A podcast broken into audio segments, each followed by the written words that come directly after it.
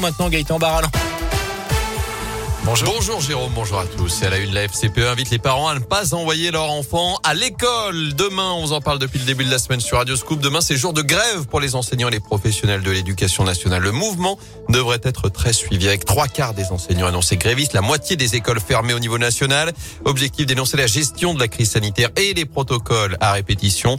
Dans leur lutte, les profs et les instituts pourront donc compter sur le soutien des parents d'élèves. Pour la première fois, la FCPE, la première fédération en France, appelle les parents à ne pas mettre leurs enfants à l'école ce jeudi. Les explications de Catherine Limousin, présidente de la FCPE de la Loire. L'ensemble des parents d'élèves sont vraiment impactés par ce énième changement de protocole. Et euh, là, il était vraiment important de faire remonter tout ce ras-le-bol, ce mécontentement de la part des parents d'élèves. Il est important de se mobiliser tous ensemble à côté des enseignants pour réclamer ce qu'on veut. C'est des moyens humains. Et finalement, au bout du bout, on se rend compte que ce sont des enfants qui trinquent puisqu'ils ne sont pas dans des conditions normales d'enseignement. Bah, voilà, les indicateurs ne sont absolument pas bons pour l'école dans sa globalité. Donc il est important de tous se mobiliser pour réclamer enfin une vraie politique d'accompagnement et plus de moyens pour l'école publique. Et notez qu'il n'y aura pas de service minimum demain à saint D'après le progrès, la ville ne peut pas proposer d'accueil des enfants au château de la Perrotière en cas d'école fermée. Contexte sanitaire oblige interdiction de brassage des enfants.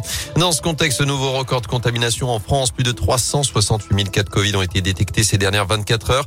Alors que chez nous aussi, les chiffres explosent. Le taux d'incidence frôle désormais les 2700 cas pour 100 000 habitants dans la Loire. Notez que plus d'un Ligérien testé sur 5 est positif au Covid actuellement. Plus de 360 patients sont hospitalisés dans le département, dont une soixantaine en soins critiques.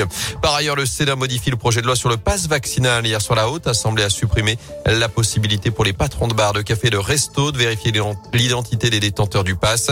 Les sénateurs ont également modifié la jauge de spectateurs pour les événements sportifs. Une jauge proportionnelle à 50% en plus des 5000 spectateurs déjà autorisés en extérieur. Ça représente à peu près 23 000 spectateurs par exemple à Geoffroy Guichard. Les débats continuent aujourd'hui.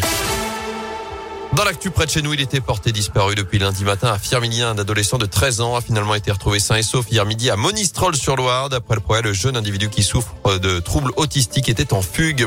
Bonne nouvelle pour Gabin, ce collégien stéphanois de 11 ans dont le numéro de portable avait auparavant servi à une escort girl. Le garçon avait reçu des messages explicites et même des photos osées. D'après le progrès, Bouygues Télécom lui a finalement attribué un nouveau numéro. La compagnie va également faire un geste commercial pour la famille après le buzz suscité par cette affaire.